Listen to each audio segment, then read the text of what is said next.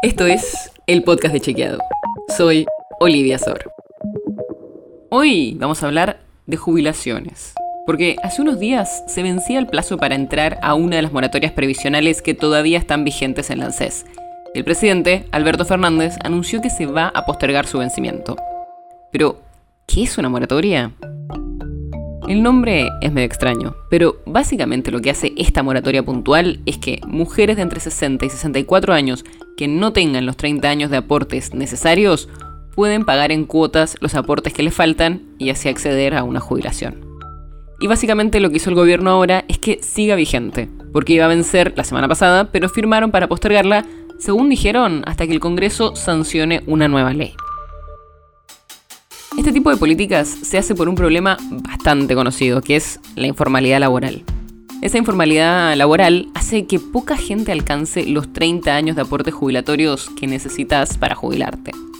Hubo otras políticas distintas a las moratorias que también buscaban cubrir a esas personas mayores que no llegaban a tener todos los aportes.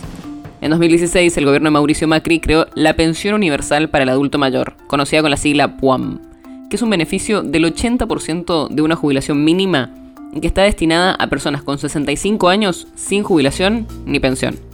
La informalidad laboral no es solo perjudicial para los trabajadores que no tienen aportes, sino que también pone en riesgo el sistema jubilatorio en general. Suena un poco tremendista tal vez, pero si en la economía argentina cada vez hay una mayor tasa de informalidad, eso va a generar que cada vez menos porcentaje de trabajadores contribuyan al sistema previsional. Y eso, a la larga, podría poner en jaque la capacidad del Estado para cumplir sus obligaciones con las anteriores generaciones que ya aportaron, o con los adultos mayores más pobres. Esto no es un problema solo de la Argentina, es bastante común en toda América Latina y ya hubo varias regiones y países que pasaron por lo mismo. Sobre todo si tenemos en cuenta que en los próximos años se estima que la población argentina va a envejecer en términos generales. Y esta crisis que podría suceder en los próximos años no solo tiene que ver con la informalidad, porque los sistemas jubilatorios están diseñados para otros mercados laborales, como podía ser hace unas décadas cuando los trabajadores industriales siempre tenían el mismo trabajo y tenían una edad bastante rígida para retirarse. No hay una solución simple o perfecta. El tema de los sistemas jubilatorios es complejísimo.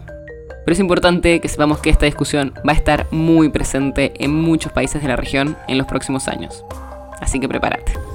La nota sobre la que se basa este episodio fue escrita por Lucía Martínez. Si quieres saber más sobre esto y otros temas, entra a chequeado.com o seguinos en las redes. El podcast de Chequeado es un espacio en el que de lunes a viernes te contamos qué de lo que escuchaste o circuló es verdadero o falso. te traemos datos para que puedas entender mejor las noticias. Si tienes una idea, algún tema del que te gustaría que hablemos en un próximo episodio, escribinos a podcast.chequeado.com.